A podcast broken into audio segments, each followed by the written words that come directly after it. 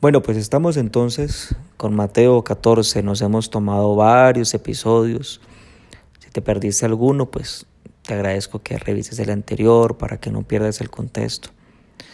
Quedamos entonces que Jesús pues recibió los cinco panes, recibió los dos peces e hizo tres acciones. Primero los recibió, levantó los ojos hacia los cielos y tercero los bendijo. Vamos a continuar aquí. Estamos en Mateo 14, para que tomes nota en tu guía devocional, versículo 19. Entonces mandó a la gente a recostarse sobre la hierba, y tomando los cinco panes y los dos peces, y levantando los ojos al cielo, bendijo, y partió y dio los panes a los discípulos, y los discípulos a la multitud. El siguiente acto que hizo Jesús fue partir. Partió. ¿Qué partió? Los panes y los dos peces. Él los partió. ¿Y dónde los puso? Los puso en doce cestas. Ya más adelante lo vamos a leer. Doce cestas lo puso. Entonces puedes imaginarte cómo cortas un pan en pedacitos y lo metes en doce partes, algo como así. O siendo más estructurado en distribución, de los dos peces, un pez lo distribuyes y lo partes en seis cestas.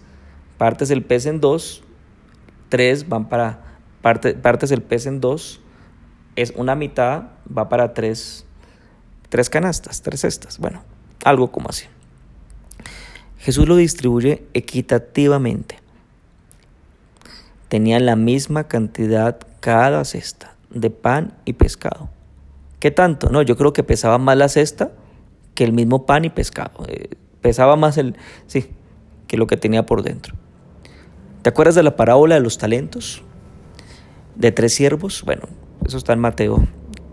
Pero también aquí quiero, Mateo 7, quiero aquí como estructurarte un momentico un resumen para poder entender esto. Tres siervos de su Señor, cada uno su Señor le entrega diferentes talentos.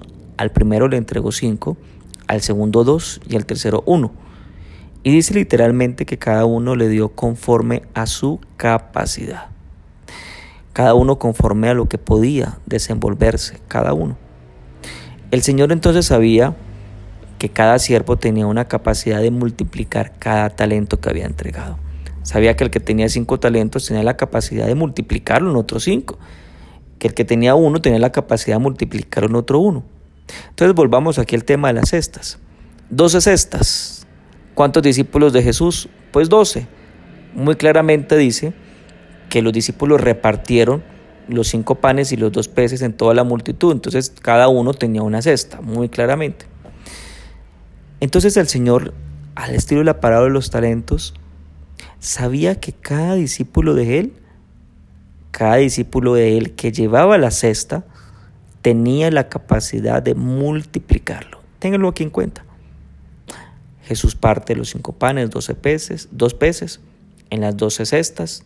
Cada discípulo tenía doce cestas y la misión de ellos era entregar esos, esas migajitas en toda la gente, en los más de cinco mil. Dice cinco mil varones, más mujeres y niños. Aún no había pasado el milagro. No, todavía no. Pero ten en cuenta este dato importante. Jesús sabía que cada discípulo tenía la capacidad de multiplicar lo que había recibido en esa canasta, en esa cesta. Tenlo por favor en cuenta. Jesús le da instrucciones. ¿Y qué instrucciones? Vuelvo aquí a leerlo. Ya lo hemos leído muchas veces, pero bueno. Dijo, levantó los ojos al cielo, bendijo y partió. Y dio los panes a los discípulos y los discípulos a la multitud. La instrucción es que ellos tenían que entregar los eso que estaba en esa cesta a la multitud. Entonces cada uno se distribuye en 12 partes en medio de todo ese valle donde estaba toda esa gente. Puedes imaginártelo. ¿Qué era lo que tenían que hacer los apóstoles? Maldecir. Pero ¿qué voy a repartir esto que está en esta canasta? Esto es una miseria. Sí estoy de acuerdo con que Jesús como que ya le está faltando un tornillo. No, eso no le correspondía hacer ellos ellos les correspondía menospreciar. No, solamente tenían que hacer una cosa, obedecer. ¿Qué tema con el tema de obedecer? que tema con nosotros para que obedezcamos. Es que es por aquí y uno es terco, necio, turco y uno dice, no, es que es por mi lado. Es que Jesús, ¿cómo se le ocurre? Eso no es lógico. ¿Cómo es lógico que si, si tú me dices que restaure mi relación con mi mamá, con mi papá, con mi hermano, con mi pareja, se me va a resolver mi situación económica? Miren, usted haga lo que tiene que hacer. No le dé vueltas a esta vaina. Haga lo que tiene que hacer. ¿Qué tienen que hacer los apóstoles? Obedecer. ¿Qué tenían que hacer ellos para multiplicar? Porque ¿quién, es, ¿quién multiplicó los panes y los peces? Sí, sabemos que Jesús, pero ¿a través de quién? Pues de los apóstoles, de los siervos, de los discípulos. Tú ya te hiciste discípulo. Tú ya le dijiste a Jesús, yo soy tu discípulo. Yo quiero ser como tú. A eso fue que Jesús les envió a ellos, a, ir a distribuir eso. No menosprecies lo que Dios te entrega. Ya lo hemos repetido. No hables mal de lo que Dios le entrega. No pienses mal. Dios sabe que tú tienes la capacidad. ¿Cuál capacidad entonces? De obedecer. Haz lo que te mando a hacer. Hazlo. ¿Qué tienes que hacer en tus áreas íntimas? ¿Qué tienes que hacer en tu área financiera? ¿Qué tienes que hacer en tu familia? ¿Qué tienes que hacer con tus colaboradores? Pues hombre, hágale pues. Ya. No se ponga a darle vueltas a esta vaina. Ve, hazlo. Mira lo que dice el versículo 20.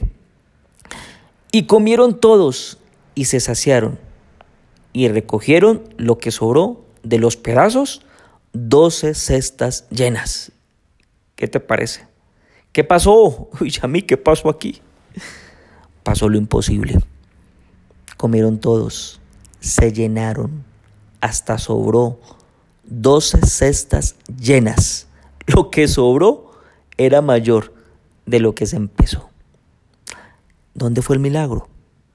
El milagro fue hecho por Jesucristo a través de sus discípulos. Y ahí está la bendición de Dios. ¿Sabes cómo la bendición de Dios? Hasta que sobra, hasta que tú digas, no más, estoy saciado, no más. Eh, imagínate esta gente, ha sido un buffet con gente que hace mucho tiempo no, no está acostumbrado y se hace dos, tres pisos de comida en el buffet, algo así, esta gente le dio con toda a comer. Y sobró, imagínate, ya hasta les dolía la panza de tanto comer. Solamente necesitas algo. Solamente tú necesitas algo como discípulo de Jesús. Hacerse su siervo, su discípulo. ¿Quiénes fueron los que hicieron el milagro? ¿La multitud? No. Fueron los que se hacen, los que pagan el precio de hacerse sus discípulos, los que le aman, los que confían en Él, los que creen en Él, los que le siguen, los que les dan importancia y prioridad en su vida a Él, para ti es importante Él. Dígale a Dios y dile, yo quiero hacerme tu discípulo. Hacemos una oración entonces. Cierra un momento tus ojos, por favor. Padre, te damos gracias. Gracias por, por tantas enseñanzas. Gracias porque me das esta bendición de estar aquí contigo. Porque tú lo que me entregaste, yo no le puedo llamar que es que es malo, que es poco.